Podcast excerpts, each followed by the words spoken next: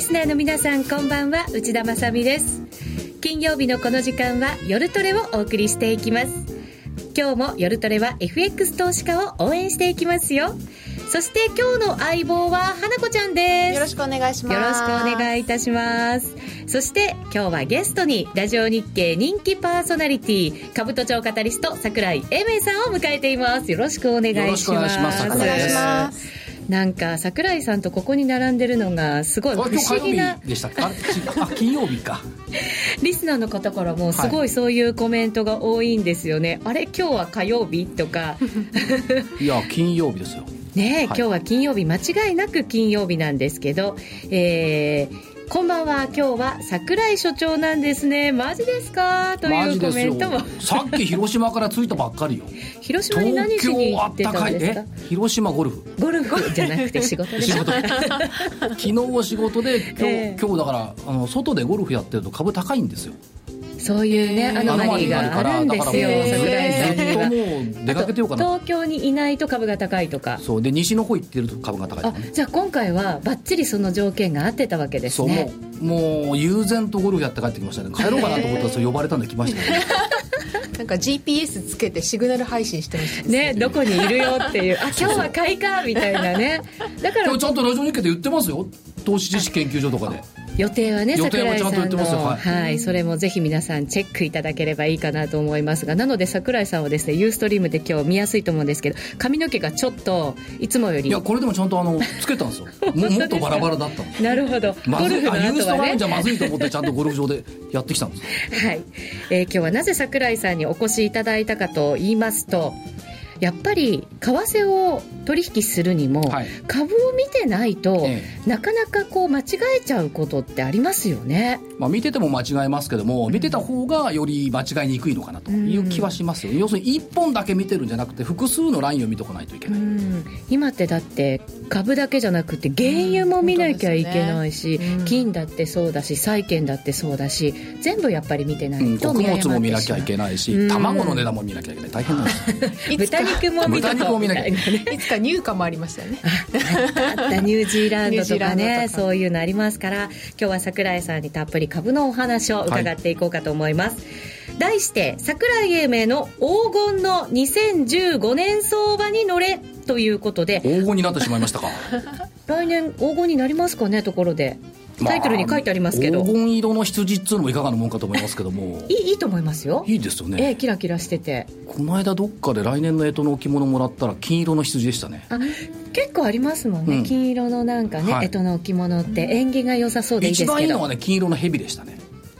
それはなんか縁起良さそう。とぐろを巻いた蛇をねもらったんですよ、うん、お金たまりそうな気がします、うん、どっからもらったっていうと野村工芸士さんにもらったんだ。あなるほどなるほど。を巻いた金の蛇。イベントなんかをそうそうそう、はい、開催している企業ですよね、うん、東証一部上場。そう。そしたらアベノミクスが始まった。のお。サインだったんですね。そうか、今回も？今回もだから黄金のヤギはいいんじゃないの？羊ですけどね。いやいや、羊、羊。わざとじゃないどうもね、ヤギと羊のね、区別がつかないんですよ、私。本当ですか？女房にも言われたんですあんた恥ずかしいから絶対ヤギって言わないでって言っちゃいましたね、今日。髪を食べるのがヤギじゃないですか？そんなことない。モコしての羊じゃないですか？そうそうそう羊はほら、群れてくるから。だからお金の群れが来年は2015年。桜井さんいいこと言いますね。そう一匹でいるヤギじゃない羊いないでしょ？はい。だから群れてくるんですよ。なるほどそうするとじゃあトレーダーを全部引き連れていただいて来年の相場に導いていただきたいと思います。旅人投資家を呼んでくるヤギヤギ羊。どうしてもヤギなんですね。もうヤギでいいと思います。そうですね。今日はヤギイコール。羊 ということでお許しください。あそうなんですか。だからヤギ羊だったんだ羊じゃないです。お羊さんありました。ありました。はい。まあなんだかヨレヨレになってきたところで進めていこうかなと思います。はい、ぜひ皆様ツイッターや番組ブログでご意見ご質問随時受け付けていますのでお寄せください。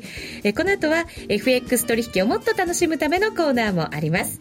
それでは今夜も夜トレ進めていきましょう。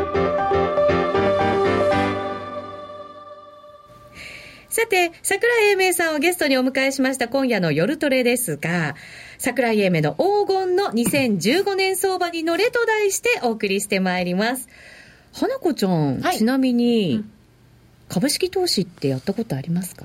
ないんですないんです。ニーサが始まってやろうやろうと思いながらなかなか為替ばっかり見てしまってやってないんです、うん、なんか株っていうと、なんか資金がそれだけ必要なんじゃないかとか、なん。かそんなふうにそんなこ思いがちとないでしょ、ですよね。別に。株だって、だって、投資だったら1万円から買えるし、うん。安い株だったら10万円いらないでしょ？うん。だから、やっぱり資産形成っていうね、特に我々みたいな年寄りじゃなくてね、内田さんとかね、若い人たちの資産形成にはね、若い人たちの若い人ねたちの資産、系なんかちょっとトゲがありませんでした、か桜井株式がさんにはや。っぱり必要な部分もあるでしょ？と思いますよねうん。そうですね。そういう意味では、なんか資産形成って聞くと、長く時間をかけてやる投資っていうイメージなんですけど、どうですか、あ桜井さん？の投資家さんにもいろいろいると思うんですよ、特にええ FX の方々って結構短い時間軸じゃないですか。花ちゃんはどれぐらい？私一番短くて15分のチャートをよく見ます、私も15分なんですよね。で株式も瞬間トレーダーってたくさんいるんですよ。うんうん、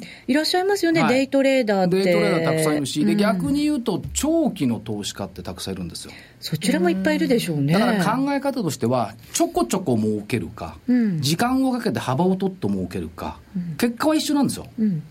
そうでしょ、だってちょこちょこ儲け上がっていくんだから、ちょこちょこ儲けていく。うん。上がるまでじーっと持っている。結果は一緒なんですけども、だからでもリスクを外しながらね、あのリスクをちょっと取ってちょっと外すっていうやり方をするのか。比較しながらの方ははいあるいはそのリスクを大幅にもう取っちゃって時間をかけていく両方あると思うんですけどもね。うんだから2種類で分けて考えたらいいんじゃないですか。これは長くていいな。これは短くていいな。銘柄によっても、その時の相場によっても。うんで、まあよく株の場合も売り損なった。だから利食い千人力とか言うんですけども言いますよ、FX も全く同じと。ころが、ところが、リグった後にさらにもっと儲かってたっていうのが多いでしょ？それはね、そうなんですよ。だからなんか、持ってない時の、そのなんか損した気分？そう。うんいや、これしょうがない。リグって売れば株は上がるんですよ。リグって売れば株は上がる？そうなんですかう。だって、トレンドが上向いてるんだから、うん。上向いてるところで売ってるんだから、さらに上がるでしょ。あ、トレンドが出てる時トレンドはそうが出てるからですよね。売れるんでしょ。うん。だから、リグって売ったらさらに上がるから、じゃあどうすればいいか。うん極端まで持ってみたらいいでしょ。時には。時には、うんどこまでいくかもう自分の目標株価を超えてもどんどんずっと持ち続けて下がったら売るうん。とトレンド下向いてるから天井を打った。その時に、はいちょっとこう下になってきたら売ればいいわけはいですよね。まあ、あと最近は、ええ特にヘッジファンドの連中なんかは、うん為替と株とのツーショット商いを結構やよくやってるでしょ、為替と株のツーショット？どういうことかっていうと、はい円安になると読んで、円を売るじゃないですか。はい。で、同時に日本株を買うわけですよ。なんか今って株高円安っていう流れは、はいアベノミクスになってから強い流れありますよね。それをうまくうまく。両方でダブルと、まあ。ほほとんどトレンドが一緒になってますからね。うんうん。逆でもいいんですけども、ええあとは値上がりの率がね、為替と株とどっちが高いかっていうのを見て、値上がり率の低いやつを売って、値上がり率の高いやつを、高いと思われるものを買う、このスプレッド取引、さや取りほも、ちょっとテクニックは高いですけど、あるんですよ。う。うんうん。だから、為替がなだらかだったら、株が急騰しそうだったら、うん。為替売って株買う。うん。で為替の方が円安いきそうで株の方がちょっとなだらかそうだったら為替買って株売る、うんそのスプレッドもありだと思うんですよね、うん、疲れますよだけどやるとそそうですよね、どっちも、だって、私たちなんか2つの通貨をうん同時にトレードしようと思ったら、結構神経質な感じになりますから。だから短期でやるんだったら今言ったようなツーショットってよく我々言ってるんですけども、うん。これはやるっていうか取引手法としては面白いと思います。でもその時々で日経平均がドル円に連動するのかドル円が日経平均に連動するのかなんかコロコロ変わったりすると、うん。これね永遠のテーマですね。どっちが先なんでしょうね株の世界から行くとどうも為替がみんな先だ先だって言うんですよね で、為で為替の世界の人はみんな、いやや、株が動いたからって、ここどっちか永遠のテーマだと思いますね。答えはないんですねじゃあ微妙にね、どっちか分かんないな。なんかこう、ザラバ中見てると、あ、今日は株が先だったとか、今日は為替が先だったとか、日替わりだったりもしますしね、そうはい見える時もまたあるし。だから、もう今、高速取引だから、秒単位だから、どっちが先か見えにくいんですよね。しかもだからそういうなんかコンピューターにインプットされてるような情報だと一気にまた動くんでしょうけれども、うん。ただ120円、21円の時っていうのは連動性なかったですね。そうでしたか、うん。あ確かになんかなかった。うん、連動性がなくなった時になんとなく嫌な感じしませんか？そう？そんなことないですか、うん、そそれはだから別にいつも連動してるわけじゃないから、ああ、ちょっとここは連動してないよねって言って。なんかどっちが正解？こう連動してる時はまあどっちもまあトレンドが出てて正解なんだろうと思うんですけど、ちょっと違和感が出た時にじゃあ今は為替が正解なのか株が正解なのかどっちかがそっちの方向に寄っていくわけじゃないですかだからそこで静かに脳みそで考えるんですよ。雑音に騙されない人の。小さな脳みそでいや、大きな脳みそで考える。みんなほら、いろんな人の意見を聞くじゃないですか。はいで、これを雑音と思っちゃえばいいんですよ。一番正しいのは自分だと思えばいいんですよ。で、そこまで自信持っちゃった方がいい。お思えない思えない 今2対1なんでなんでなんでちょっと、そこまで自信を持ってトレードをしてくださいよ。だって、最終的に買う、売るって決めるのはお二人ですよ。そうなんですけどねで、じゃあ、マイナスが出ちゃったって言った時、他人さんは関係ないんですよ。自分のお金ですよ。自分の懐が痛くなるわけですようんね、だから自分のこの摂理にね、忠実に生きる。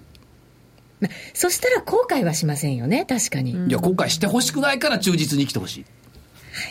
なんか桜井さん今日夜はいいね生のような。やっぱり。真面目なのね。どうしたんですか？桜井さんトークな感じじゃないですよ。違うんですか？ええ。じっくりと教えていただいてる感がしますけど、普段こういう感じなんです私。火曜日違いますか？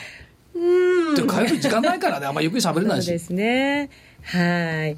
さあ、さてさて、えー、まあ火曜日と今日は雰囲気が違うわけですけど、今の相場もちょっと分析していただこうかなと思うんですけれども、これようやくまた円安 株高の流れに、株高じゃ株高ね。はい。株高の流れに、くっと戻ってきましたか？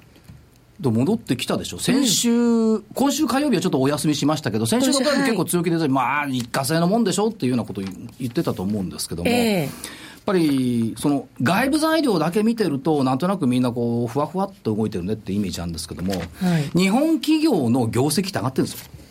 業績は上がってる。いや、間違いなく上がってるでしょ。だから225採用銘柄、225銘柄ありますけども、今年の3月期末の一株当たり利益1030円ですよね。直近で1070まで上がってるんですよ。あ、そうなんですね。はい、これは、あの計算してみてください、週に1回ぐらい計算するといいですよ、まあ、月1回でもいいけど、日経平均を PR で割ればいいんでしょ、そうです。はい。そう一株当たり利益出るでしょ、今、1000飛び70円ぐらい、うん。で、これだとまだ3%ぐらい増益なんですよ、ところが今期1 1 10%増益。中間期、で通期で6%増益って言ってますけど、多分これ、通期でも10%増益になるとすれば、多分1130円ぐらいに EPS になると思うんですよ、17倍まで買うと1万9000台です、だからそんなに足元見ると、企業業績いいよねって考企業業えちゃった方績はがいいと思いますよ。いい。これでもどうなんですか？この、今のぐっと上がってきてる相場、もちろんその前の上がってきた相場もそうですけれど、業績がいいからイコール買われているっていうことなんでしょうか？あのー究極はね、どんな理由があっても、業績が悪かったら買われないんですよ。うん。まあ、業績悪くて買われることもあるんですけども、やっぱり足元一番忠実に見なきゃいけないのは、株の場合は業績ですよね。業績、はい。それからもう一つは国策。はい。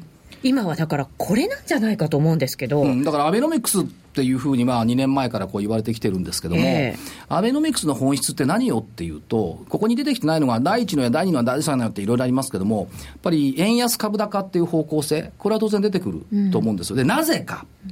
これはね、ぱりね、自分の生活は自分で守ってちょうだいねっていう、このアメリカチックな考え方が日本に入ってきてる。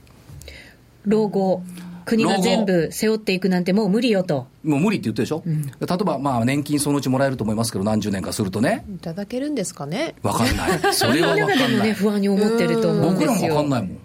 桜井さんまだ大丈夫じゃいや、じゃじゃみんな、段階の世代がみんな持ってっちゃったらどうするの？あと10年経つと、あの人たちも75歳以上よ。そうなんですそうよ、ね。75歳以上になると、えあの要介護の比率が高まる、そうすると老人ホームなんて我々入れない、えうん。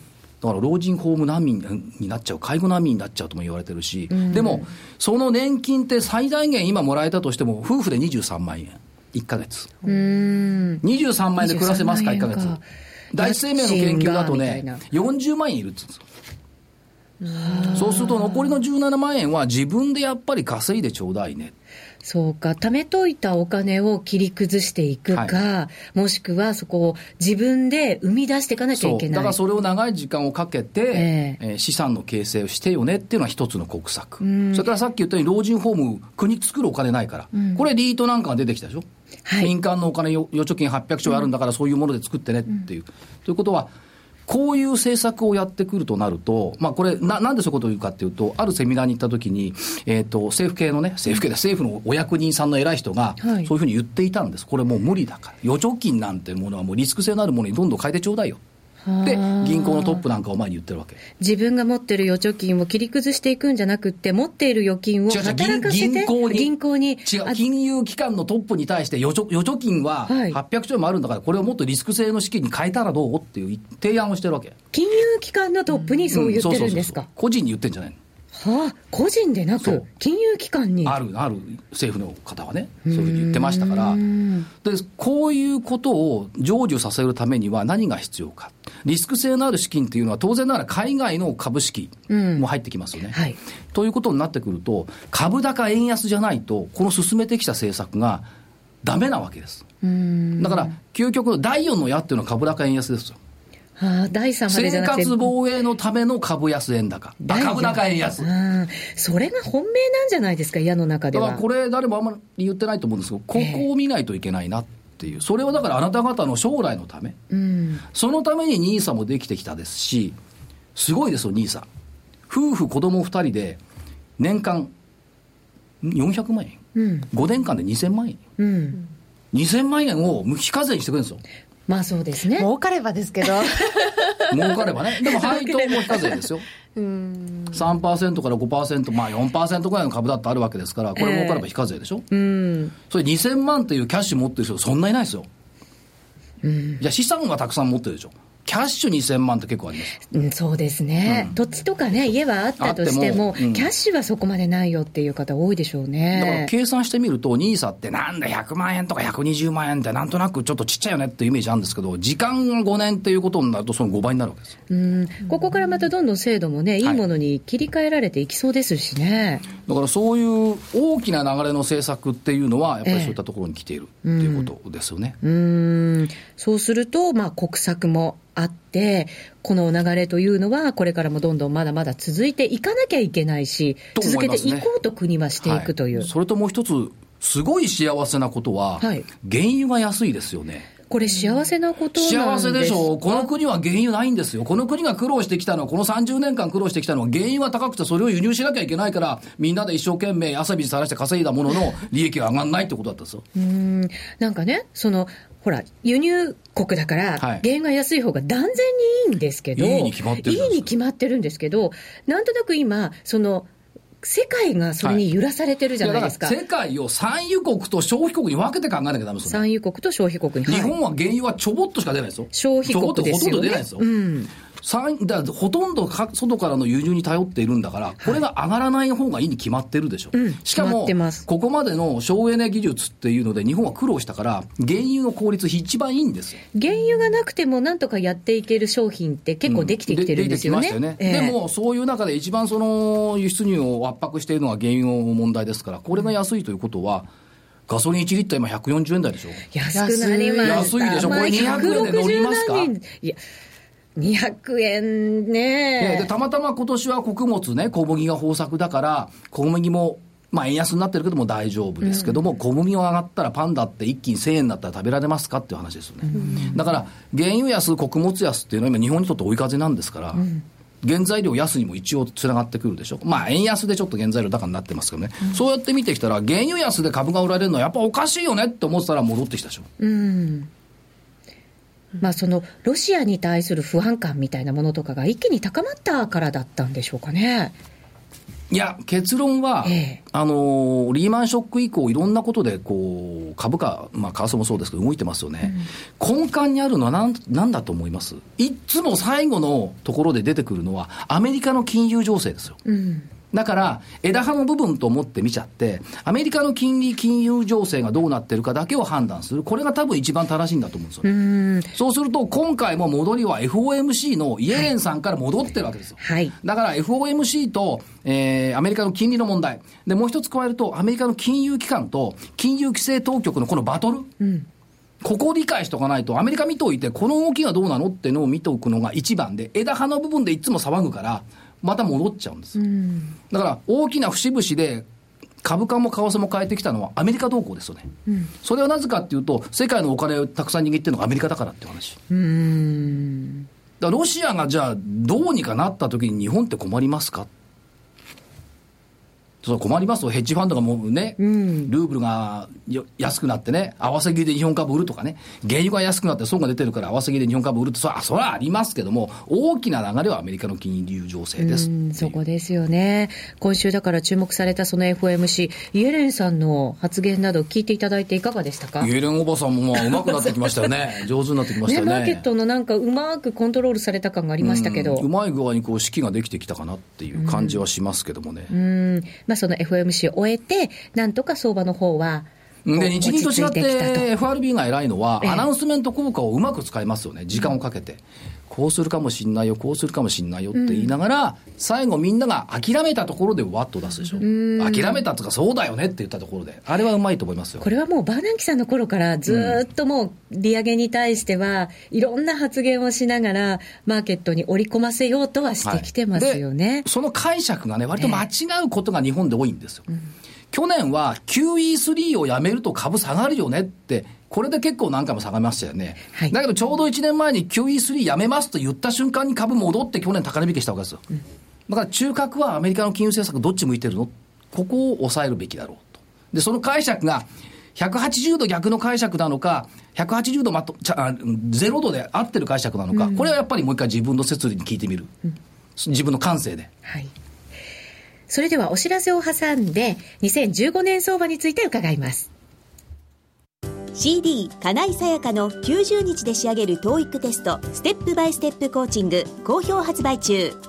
500分にも及ぶ音声ファイルとボリュームたっぷりの PDF ファイルを1枚に収納。しっかり確実にテストに向けた指導を受けることができます。お値段は税込5400円送料500円。お申し込みお問い合わせは0335954730ラジオ日経通販ショップサウンロードまで。ソニーの卓上ラジオ ICF-M780N は好評発売中。デザイン操作性もシンプルなホームラジオです。ラジオ日経のほか AM、FM が受信できます。お休みタイマーと目覚ましタイマー機能付きで価格は税込1万800円送料500円。お申し込みは0335954730ラジオ日経通販ショップサウンロードまたはネットショップサウンロードまでさあ、それでは後半相場は2015年黄金相場は到来するのかについて桜井さんに語っていただきましょう。コメントちょっとご紹介しますね。えっ、と、桜井さん、なんでしょワンマンショー最高だと。うあ、じゃあ脇に避けてました。いえいえいえ。この人は長く話すと絶対にこれだという話が出てくると。ああ。じゃあ、いじらないと出てこないんだ。そうですね。まあ、つっついてつっついて喋らせて喋らせて、最後に結論が、はいこれだというのを今日も、はい、出して帰ってください。出して、はいって書いてますよ。バーッと竜のように。イエレンさんみたいですね。さあ、じゃあ2015年ですけど、まず日経平均のイメージ、どんなふうに描いてますか？ごめんなさい。えっ、と、年初高いでしょ、去年と違って。年初、去年はね、うん年末高で。まあ去年も、年末の頃はね、わしょいわしょいだったんですよね。うんまあでも今年は、ね、どこまで行くかってあの時思ってましたけど、ええまあ、い年初高いですよ、多分。年初は高い。今年高い。はい、年初高い。で、これ毎年同じなんですけど、最近ね、秋安いんですよ。なんか、秋に帰ってだから言いますよね。うん秋安くて年末高っていう、うん。このパターンでいいのかなという感じがしますけども、ええ。覚えておいていただきたいのは、もっと目先でいくと、ん。多分このままいくとですよ、私の勘でいくと、12月も陽性になると思うんですよ。12月陽線、はい、月高く終わると、はい。そうすると、まあ年、年足が大納会陽線だと3年連続で、これは戦後初めてうん。になるんですが、9、10、11、12と連続陽線なんですよ。へえ。で、うん。もう人間って市場関係者もすぐ忘れちゃうんですけども、10月は17日が安いんですよね。はい。そうです。で、11月も17日ですよね。500円急落したんですよ。へえ。17日。はい、で、今回は16日ですよね。まあ、それでもね。ということは、月の半ばの16日ぐらいには、一旦下げて、で、月末にかけて戻すというパターンが来てますから、これはまあ、月の10日に物を買うな、月の20日に物を売るなっていう格言が株にあるんです。あ、そんな格言ありましたか？ええ長く喋ると出してくるっていう。もっと行きましょう。その格言からいくと、まあ、ここまで4ヶ月、まあ3ヶ月はその動きで来たんで、今回も多分17日はそこになるんだろうなと思ったら1日早く来ちゃった。で、1日早く来ちゃった理由は、たまにはチャートも片してくれる。たまにはね225の先物がね、25日線から4%下帰り瞬間してたんです、火曜日。225の先物ですか。はいだから水曜日は、日経、あの、ニューヨークが安くても、小幅に66円反発した。あの、桜井さん結構25日線からのはい。帰りとかってすごいポイントにしますよね。帰り重要ですよ。これってちょっとどういうことなのか教えてもらえますか？じゃあ、よくセミナーなんかで言ってるんですけど、25日線って、別の言葉で言うと、人気線。市場の人気がどっち向いてるの？へえ、まあ、トレンドトみたいな意味でいいんで。すかね。で、75日線はうん、需給線。需給の問題。需給が絡んできてる。うん。それから、200日線。うん。これ、景気線。ああ、へえ。そうすると、人、だ直近はね、よくわかると思うんです。75日線上向きで200日線上向きなんですよ。うん。ということは、需給悪くないし、うん景気も悪くない。悪くないはいだけど、人気が起こったから下がったって話でしょ。うん。でこいつが4%までいけば、一旦の乖離のところで、第1段階4%から5%、第2段階8%から10%。8%から10%。10までいけば反発しますよ。は反落しますよ。うんうん。で、絶対的な乖離は200日線の40%。40%。40%って結構すごいですよね。どこれどこでそれがあったかっていうと、ええ去年の5月の23日。ああ、れは47%下げた時。うん。だからニューヨークが150ドルしか下げてないのに、日経平均1100円、ドーンと下げた。それからリーマンショックの後の10月の28日と10 3月の9日かな、あの時44まで下がった。その時反発してる。で、その時真っ暗になってますから、株買いたくない、絶対。あの、下げたら買いたいと思ってても、そこまで下げると、ちょっと怖くて。そう。でもそういうふうな基準を、だからこれ私の説理ですからね。私はそういうふうな基準を持ってるから、そこまで来れば、強気。10月17日ももう、もうそこでしょうと言ったんですよ。だからそういうふうに、自分の基準を持つとやっぱ重要ですよね。ああ、FX でもそういうものを自分で作り上げていくっていうのがいいかもしれませんね。はいはい自分によってそのトレードの期間って違いますからね。はい。で、日経金レンジでいけば多分2万円超えてくるでしょう。来期も増益でしょう、多分。企業は。はいうん。で、えーまあ別に加熱感があるわけでもないし、まああの、あなたはご存知ないと思いますが、バブルの頃って PR って80倍台ですよ。ねえ。あんな異常なことはもうないと思いますが、ええ今正常にニューヨークと同じような15倍、16倍の水準ですからね。うんうんだからまあ、順当に徐々に右肩上がりで上がっていくんじゃないのっていう気はしてますよね。それから来年は、はい2015年は日経平均で物を見ないで、やっぱり JPX400 でしょうね。ああ、ここですか。これのね、相場感がまだ身についてないから何とも言えないんですけども。企業もでもここ見てますよね、結構ねい。や、トップなんかものすごい意識してますよ。これはうちはどうしてもありたいどどんなものが入ってるインデックスなんですか400銘柄、ROE のいい銘柄。いい銘柄いい銘柄って高い銘柄ね。ROE っていうのは自己資本費収益率、自己資本に対して利益がどれぐらいありますか。自己資本をちょっと減らしてあげればね、ROE 高まるでしょ。だから自社株買いみんなやってるじゃないですか。うん。高めたいからやってる。まだ来年どんどん出てくると思う、自社株買い。そうですか、そういう意味で、ここに注目が集まってることも含めて。うん、せっかくだからじゃあ言いましょうか。ええぜひぜひ。この間ね、野村 IR フェアってのあったんですよ。やってましたね、国際フォーラムで。で、行っててね、あの、まあ、何社か経営トップの方来てたんで、話をしてて、いやー、桜井さんって言うわけですよ。うち ROE19.9 倍、19.9%なんだよね。20に乗ってないんだよね。で、あ、そうですかって言って、自社株もやったらいいじゃないですか。と目がキラッと光る。その手があったそうか。ちょっと買えば20いきますよって言った。でそういう動きは出てくるでしょうね。なるほど。それから為替ね。為替はいそういう動き出てくるだろうから、多分ね、2万円は超えてくるんですよ。うん。これ、いつぐらいで、その、年初高っておっしゃいましたけど、年初いで年初からプラスでいって、行って多分、えっ、と、4月ぐらいまで、同じですよ、4月ぐらいまで高くって、うん夏場トロトロして、うんで、秋、秋口もんで、もんで年末高と。なるほど。じゃあ年初、春ぐらいまでに行くか、もしくは年末ぐらいにははい、行くかもしれないという。まあ、あとは夏場でやっぱり一旦アメリカの金利がもし上がるとすれば、ええ一旦調整とか下落はあるんでしょうけども、はいアメリカの金利上げた時って一旦下げるんですけども、その後はニューヨーク株も東京も上がってるんですよ、過去。そうなんですよね。はい、だからあんまり気にしない方がいい、むしろ突っ込んできたら買いっていうふうに見ておいた方がいいんじゃないですか。そこがじゃあいい買い場になる可能性もありますよね。買えないと思いますよ心理的には。そこまで下がってくると、わ怖いわってことになるんだけどうん、そこはだから、自分の説理。ね、今のうちに手帳に下げたら買いってその辺に書いておけばそうそう、い金いかもしれ金利の上昇で下げたら買いうんと、桜井が言っていた、間違ったらあいつが悪いって書いてくれる。その時は桜井さんを責めろと。そう。で、逆にもう一つ加えると、為替ね。はい。為替っておそらく30年以上にわたった長いタームが、私は為替の専門家じゃないですよ。専門家じゃないけど、長いタームが終わったと思うんですよ。だから360円からずーっと時間をかけて円高になってきたところの底打ちはもう去年してるわけですよ。あ、今日、一昨年か。で、今度は逆にその30年かけて下げた部分を戻していってるっていうふうに考えてます。大きく時間をかけて下がってきたものは、大きく時間をかけて戻っていくって考えてもいいんですかね。いいと思います。だから、個人的な見方でいくと、やっぱりこう下げてきた段階で、ずっと苦労してきたんですよ、円高で。はい。企業もね。企業も、証券会社も、営業マンもみんな苦労してきたわけですよね、実は。そうなんですか。だって、昭和の頃に外国の株とか買ってたら、株価上がるけど、為替で全部やられてたのそう。それがやっとこれみんなこう、為替で儲かるようになってきたって一大転換ですよ。で、節々で見ていくと、やっぱり124円っていう2007年7月のところっていうのは、一つの節でしょ？これ多分超えるんでしょうね。相当多くない時間で。次145円ぐらい。そこまでがね、で、その次結構180円ぐらい。ずいぶん間があり間がねますねいや、大きな流れで見るすごい大きい階段の。だって70円から120円って何倍上がってるんですか ?50 円です、あっという間に。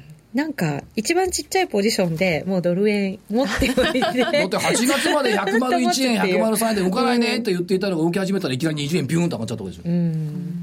確かにそうですよね。だから動きが出てくると弾みでやっぱり結構動くってあると思いますが、基本的な路線としては円安。ただし国として見た場合ははい、これロジック逆なんですけど、円安で通貨の売られる国ってあんま良くないんですよ。ね、なんか国が売られてるっていうふうに、悪い円安って、ある程度の水準までいくと必ず言われるじゃないですか。だから幸せな円安って多分125円ぐらいだと思うんですよね。そこからは個人生活苦しいけど、投資商品は儲かるねっていう、この裏腹。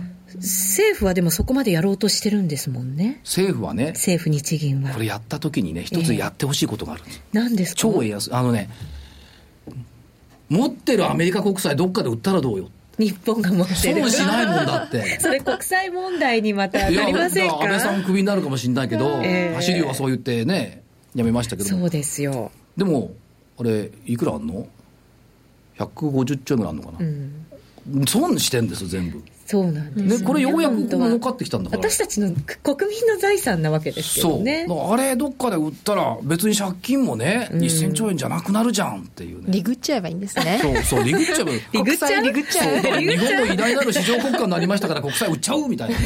うーん、まあできないんでしょうけどどうでしょう？麻生さんに果。言ってみたらどうですか？リグっちゃえば国国債リグっちゃえば 怒られそう。まあ、あとアメリカの話で見て、この本ね、内田さん、ぜひ読んだらいいと思う。え、アメリカに関する本ですか？うん。うん。あの、集英写真賞えから出ている本がありますから、え。はい。これはじゃあリスナーの皆さんにもちょっとお勧めしたいですね。うん新書ですか、集英社の。集英社の新書でね、えええっと、堤美香さんっていう人がね、堤美香さん、うん出してる女性の方ですか？出してる。これこれ、沈みゆく、沈みゆく大国アメリカ。お若い方ですね。うん。で、この人はアメあのアメリカの貧困とかいろいろ集英社で出してますから。私、それを読みました。面白いでしょ？はい、面白かったです、ミールクーポンの話が出てくるでしょ、うん。貧しい方々にはミールクーポンあげてる、はい。全部ジャンクフードだっていう話があったでしょ、ええで今回はオバマさんのオバマケアっていうのをこれ出してきてるんですよ。書いてるんですよ、はいえ。で今雇用統計のね、労働者の数って増えてるでしょ、はい。ほとんどパートタイマー増えてますよね。はい。で残業増えないですよね。うん。時間単位の給与上がってないですよねまあ、ちょこっとだけ上がったぐらいですかね。でその背景って誰も説明してくれなかったじゃないですか、市場で、なんでって、パートタイム国家になってきたねって言ってるんですけども、オバマケアで、企業は一定の正規従業員には保険をつけなさいという規制が入ったの。うんそうすると企業としては、いや、勘弁してよ。そうか。残業しないでみんなパートになってくれる。ええそれだったら別に保険つけなくていいわけですもんね。だから、労働者増えてるけども、みんなパートタイマーになってる。それが背景だっていうのをこの人分析してくれて、あ、そうだなと納得したんです、僕私。うんそれは読んどかないといけませんね。今の現状のアメリカが。そう。浮き彫りになりますね何何もね、その株の本とか読むだけがね、あのー理解する術じゃないから、これ、こういう本をね、お読みになると、6、700円か800円かそんなもんでしょ、新書だから。新書ですもんねうんこれいい本だと思います。はい。集英写真書の堤美香さんが書かれた沈みゆく大国アメリカ。はいぜひ皆さんも読んでいただけると。本ってね、書き始めると読まなくなるんですけども、桜井さん本出されましたね。出しましたけど、本書くとね、読む気なくなるのね、めんどくさいから。そうですか。でもこれだけは読んだ。もう活字見たくなくなるのよ。それでも見たくなる本だった。読んでよかったと思う本だったのアメリカの。貧困が良かったから、もう次出たんだと思ってええ。見てて、別にあのここからお金もらってるわけじゃないですから、立ち読みでもいいと思いますけど、アメリカは、じゃはい。あそういうふうになって、それってでも雇用がちょっと不安定な状況が、うん、だけど不安定とは言いながらも、景気自体って経済指標悪くないでしょう、はい。だからいいのが続いてるんですよね、ただし、その労働のところで見ると、そういう動きになってきてる、だから当然ながら失業率もダウンしてくるし、起きてることはパートタイムが増えてる、だから雇用統計の数は悪くならないよって、前前月だって雇用統計32万人、でしょ？はい、そうでしたね。アメリカはだから、そういう状況がありながらも、景気はそれでも上向いているという、上向いてる上向いてる。と思います。うん。日本はどうなんですか、ね、そこの国だとこう格差ができちゃってるから。そうなんですよね。まあ、格差という面では日本でも、それがこう、広がりつつあるわけですけど、その日本の経済はどんなふうに見てるんですか、うん、だから、多分日本が日本で起きてることっていうのは、アメリカを手本として起きている。うん。そしてアメリカはねうん。アメリカは日本をを同じような国家にしていこうという方向で動いてる。ということを考えると、まあ、格差ってやっぱこう広がるんでしょうね。だからさっき言ったように、やっぱり自分の老後自分で守るみたいなね、自己防衛社会にしないと、とんでもないことになるんじゃないかなと。でも、若いうちに気づけば、若いうちに何かができる。た。だし、アメリカもそうですけど、じゃあ、あなた方のためにプランは用意しておきますよ、それが NISA でもあれば、株高円安プランでもあるわけでしょ、でそこをこう考えてね、リスク取れるか取れないかっていうところでしょうね。日銀が買ってくれてる間に、GPIF が買ってくれてる間に、私たちはそういう投資をする。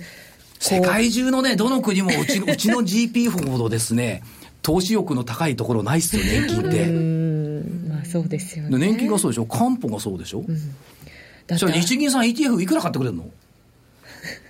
で足んなくなったらすればいいっていういうふうに言った一部の日銀の OB さんいましたけど、うんそういうふうな感じじゃないですか。そうですよね。アメリカのカルパースなんて逆の動きしてますけどね。でしょ。だから世界の流れに逆行してリス、大リスク取り国家になってきたのが日本です。それに外国人は注目して買ってきてるわけですけど、なかなか国民がそれについていけてないうん感じはします個人持ちよね。株比率が17%、ええ外国人持ち株比率が30%。でも、この国って面白くて、うん。やっぱりこれだってなると、雪崩を打って鹿、鹿じゃないわ、羊のようにドドッとくる。また変わっちゃ大ったな群で鹿になっちゃった。いや、昨日厳島神社行ったから鹿がたくさん。なるほど。大群でじゃあどーっと作っていったのがバブルだったわけですよね。そう。だから、コロッと変わりますよ。多分投資のマインドが。ある時を境に。うんだって20年間ずっとやられっぱなしなんだ。株なんて冗談冗談って言っていたのが昭和56、7年みんなそうだったんですから。それが昭和60年ということは、3、4年したらパッと変わって株しかないねって、NTT ちょうだいってみんな来たわけですよ。まだ間に合いますかね、今回は。まだもう、まだ JP があるじゃん。そうですよね。まだ大丈夫。全然まだまだだ、大丈夫。まだまだ、序盤ですか。全然大じゃあ来丈夫で変だ年頑張ろう。ニーサ口座作るか、作るとりあえず。そう。ね時間をかけえてえ、いろんな成長を取っていく。企業は間違いなく成長します。うん。その企業の成長を取りに行かないと取り残されちゃう。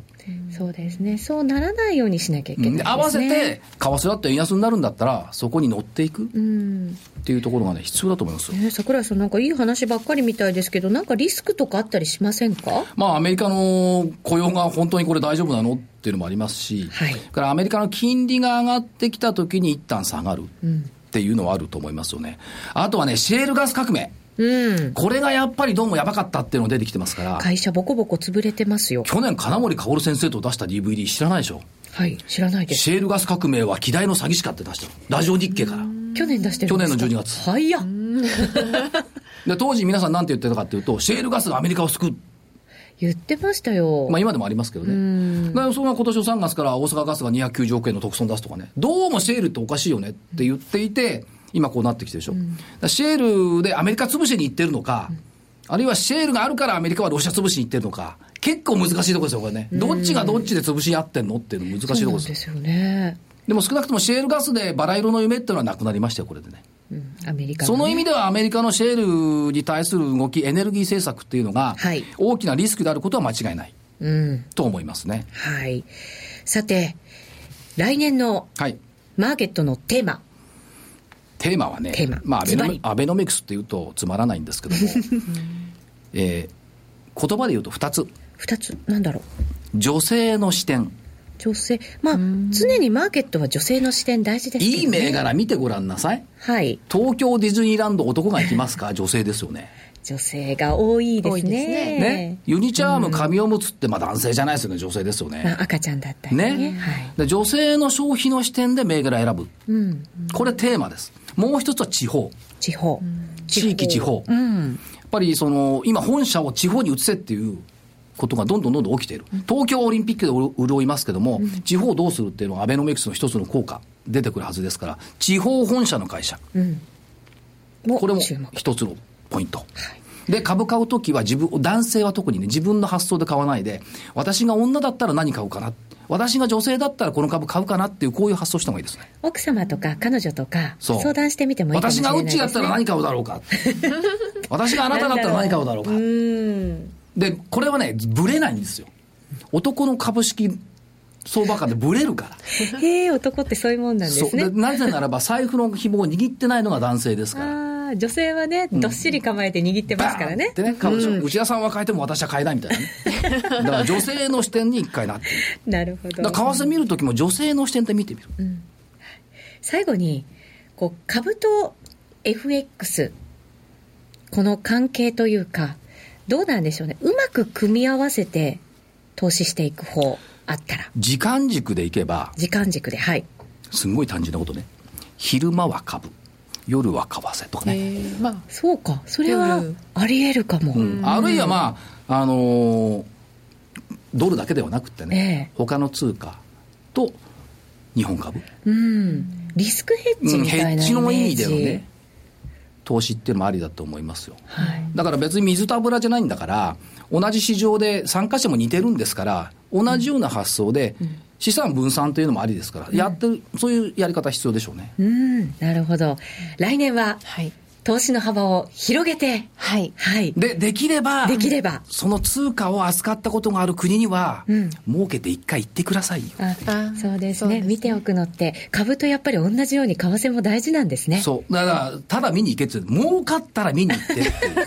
条件付きですけど。そんな今ほら、交通費高くないんだから。そうですね、原油も下がってるし、うん、そう、だから原油チャージもあれ減ってきたでしょ、だからニューヨーク行くとかね、シドニー行くとか、はい、シドニーなんか5ドルで儲かったら、シドニー行って遊んでくればいいんですよ、牡蠣美味しいですよ。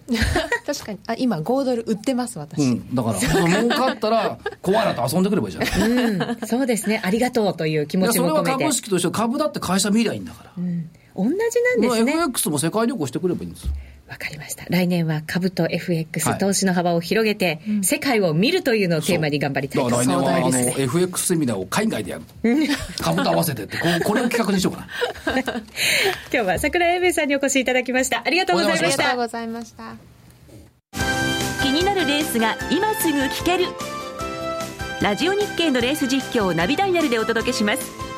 開催日のレースはライブで3ヶ月前までのレースは録音でいつでも聞けます電話番号は0570-008460 0570-008460 0570を走ろうと覚えてください。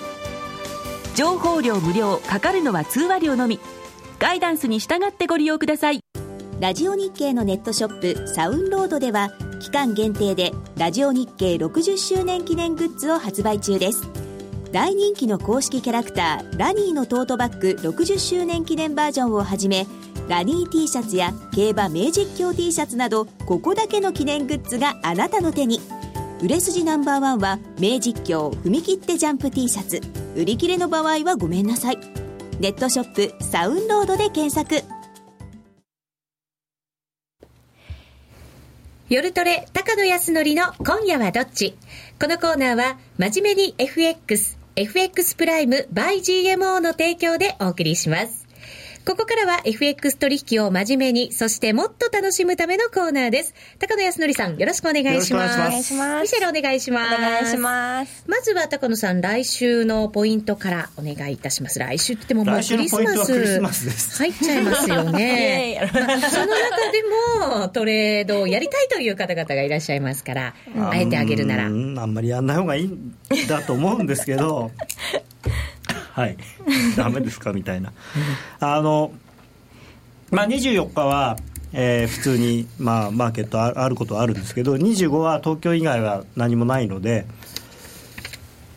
大丈夫？すみません。なんか。高野さんちょっと風邪ですか？もしかして大丈夫ですか？気をつけて流行っとるから。来週って聞かれて血液むせてるだけです。なんでですか？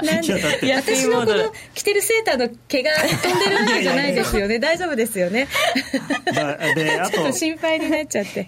そうだから25日は本当にあの日本と中東以外もやってないですからだから25は、うん、あのもう東京そうですね。FX の会社会社によってちょっと違いますけど3時とか3時半とかで取引ができなくなっちゃうんでそれだけ注意をしてほしいなっていうのと、まあ、あと26日も金曜日で実質あのヨーロッパとかもないのであの非常に薄くなるので、まあ、気をつけていただきたいなと、うん、だからあんまりその大きなポジションを持ったりするのは、あのお勧めしません。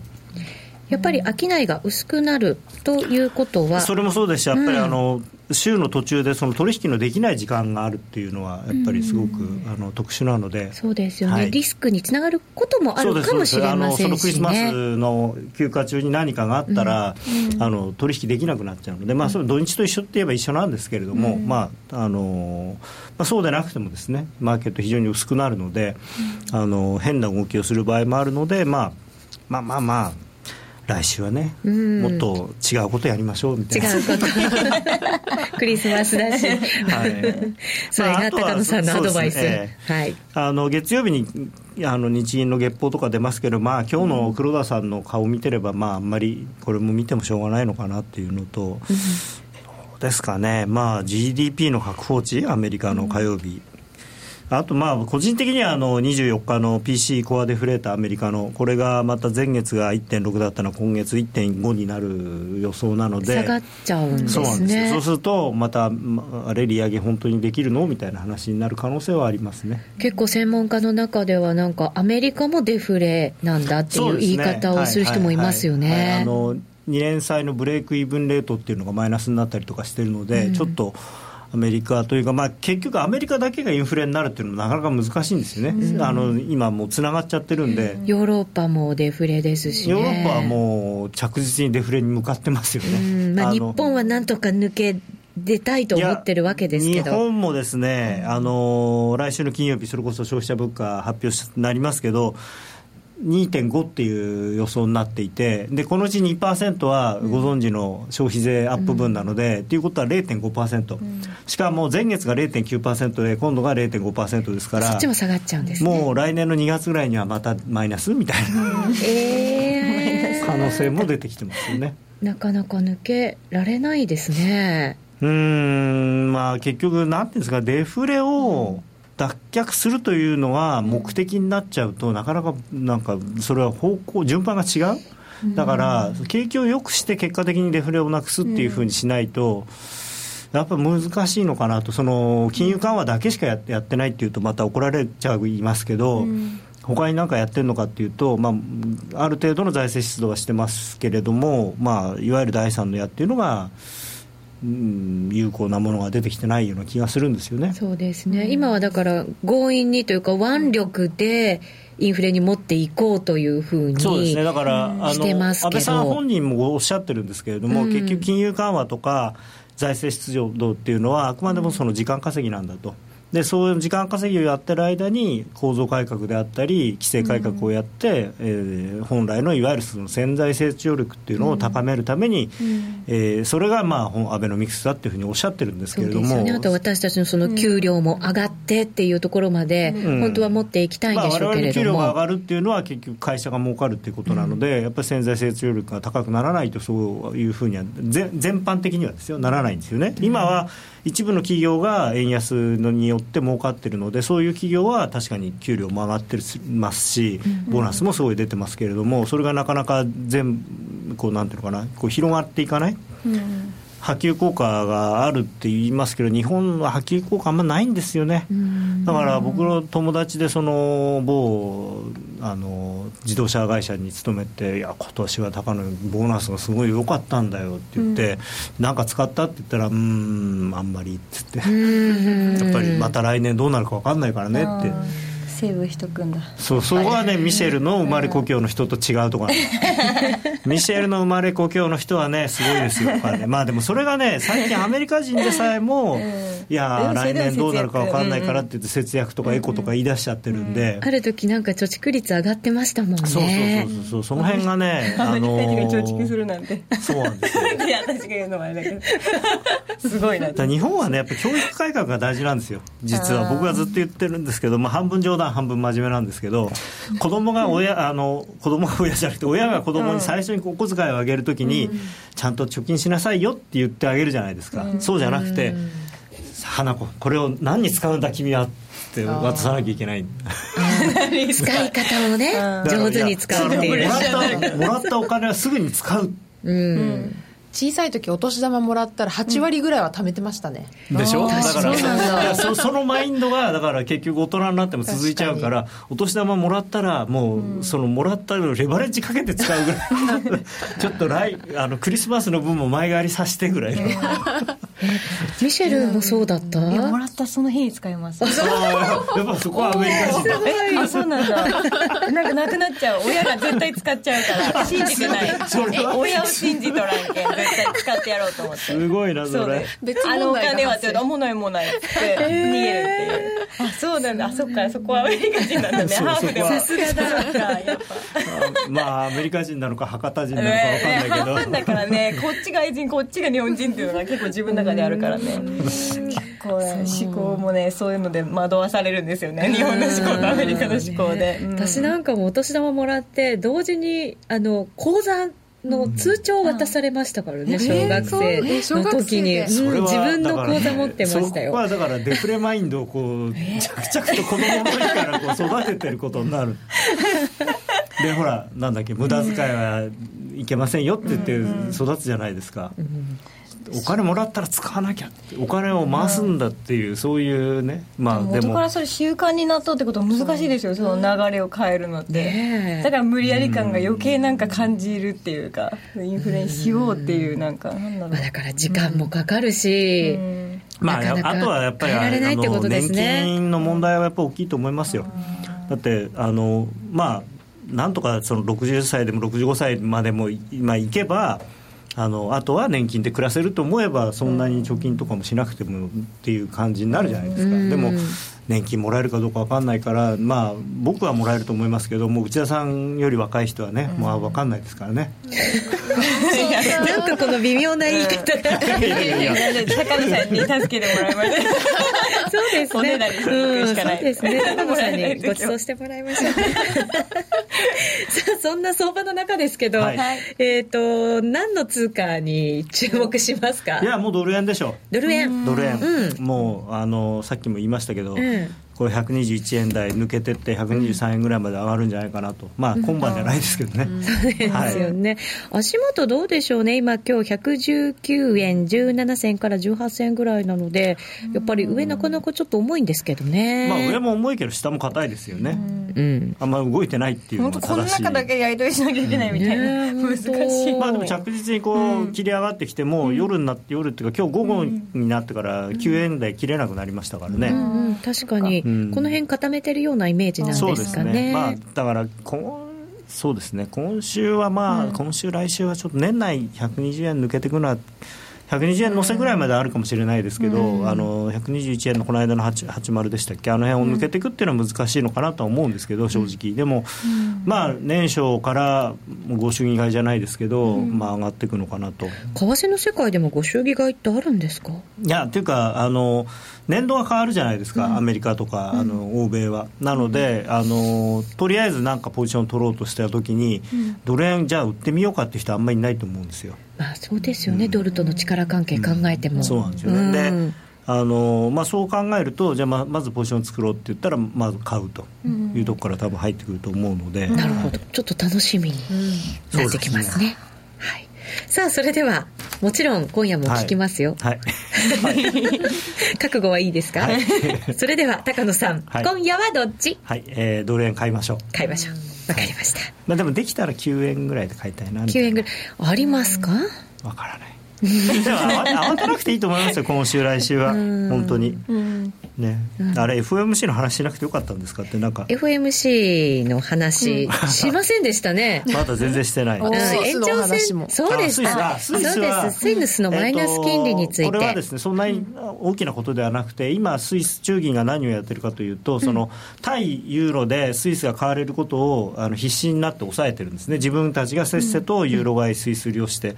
であのユーロがマイナス金利になっちゃってるんで自分たちもマイナス金利にしないとスイスが買われちゃうんであのお付き合いしたと、はい、また延長戦でも詳しく伺っていきます、はい高野康則の今夜はどっち？このコーナーは真面目に FX、FX プライム by GMO の提供でお送りしました。ドル円が大きく動き始めた今だからこそ選べるミラートレーダーで FX トレードにチャレンジしてみませんか？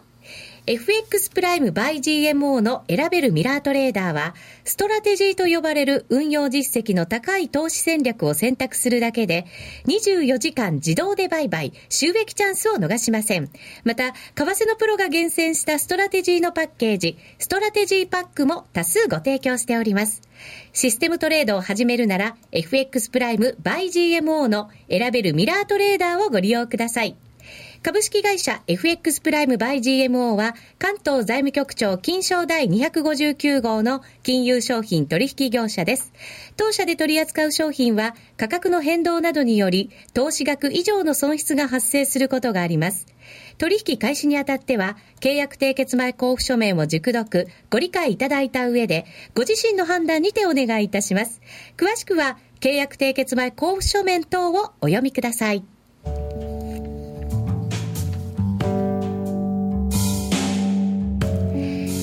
さてそろそろ番組もお別れのお時間が近づいてきました。番組の中では FOMC についての解説またスイスのマイナス金利についての解説が本当にちょっとになっちゃいましたので この後の延長戦でも、はい、はい、引き続き解説をいただけたらなと思いますクリスマス花ちゃんはどうするんですか？どうしましょうね。あの26日を楽しみに私は。夜トレのね年内最後の放送が来週の金曜日26日になりますのでね、はい、はい、そちらもぜひ皆さんご覧いただきたいと思います、ミシェルはクリスマス。ミシェル、うん、ミシェル？仕事24から平日だからね。平日やけん。まあそれも幸せ。でも26も来る。高野さんクリスマスは？